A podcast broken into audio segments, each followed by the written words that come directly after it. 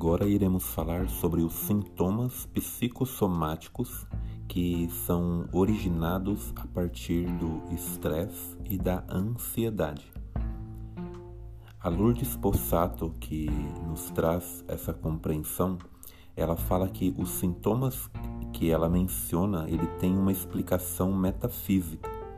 E quando você os analisa, é, ele não exclui uma consulta ao médico, né? Porque podem ser sintomas de doenças muito mais sérias e até porque quando ocorre uma somatização, pode haver sim a necessidade de um acompanhamento através de medicamento.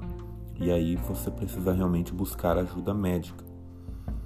E aí ela conta, porém, que se o médico ele não diagnosticar uma doença real que realmente esteja ali, então sim, o sintoma ele realmente está relacionado a ou à ansiedade ou ao estresse.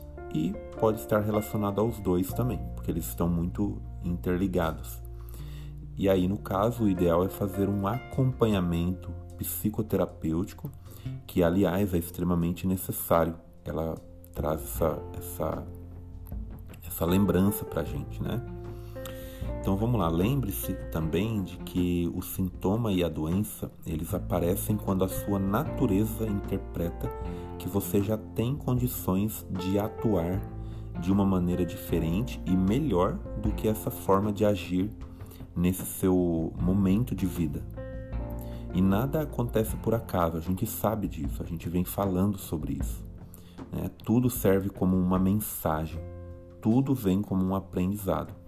E um detalhe muito importante de a gente considerar é que a gente, a gente, né, você, não precisa se martirizar, né, ou ficar com, com aquele sentimento de ficar se culpando, né. Essa crítica, ela, em vez de acabar ajudando, ela acaba piorando o quadro. Quando você se martiriza, fica se culpando. Então tente ser compreensiva, compreensivo com você mesmo estimulando a mudança de posturas mentais, o modo de pensar, algumas atitudes. E se isso for difícil para você, busque ajuda profissional, porque às vezes é, são coisas que parecem ser simples, mas é, alguns ajustes eles precisam realmente de um olhar mais preciso, de um olhar mais clínico, vamos dizer assim. Então esse é um ponto que a gente precisa realmente considerar até porque muitas pessoas não levam isso a sério da forma como deveria. E aí elas vão realmente se preocupar em buscar ajuda quando o quadro que veio crescendo, né, que foi crescente de ansiedade, de estresse, ele já somatiza com uma doença às vezes muito grave. E que aí a pessoa vai ficar debilitada, às vezes ela vai precisar se afastar do trabalho, às vezes ela vai acabar é, é, se envolvendo com outros fatores que também vão gerar um estresse, que aí vai entrar na questão do relacionamento. A gente sabe que uma pessoa estressada e ansiosa, ela tem uma facilidade muito maior de provocar conflitos. É como se ela estivesse com um galão de gasolina, de um combustível em suas mãos.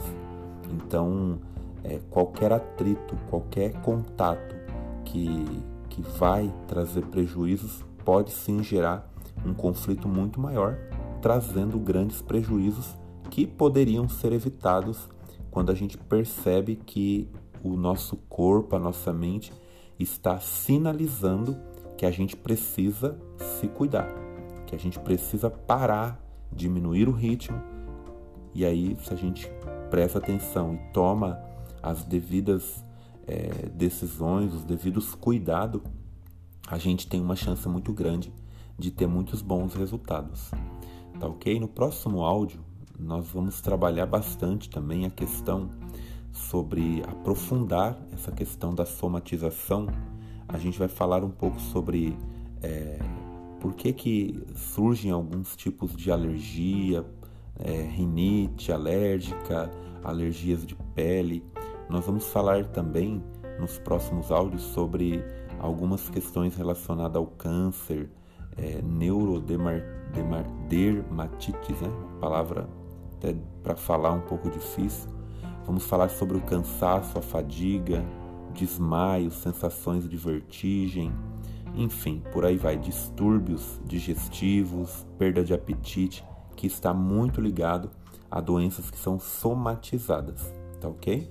Eu sou Patrick Santana, sou psicólogo clínico e espero que esse áudio tenha também trazido para você mais compreensão e clareza para que você desfrute e tenha condições de buscar e ter saúde emocional. Nos falamos no próximo áudio e até mais.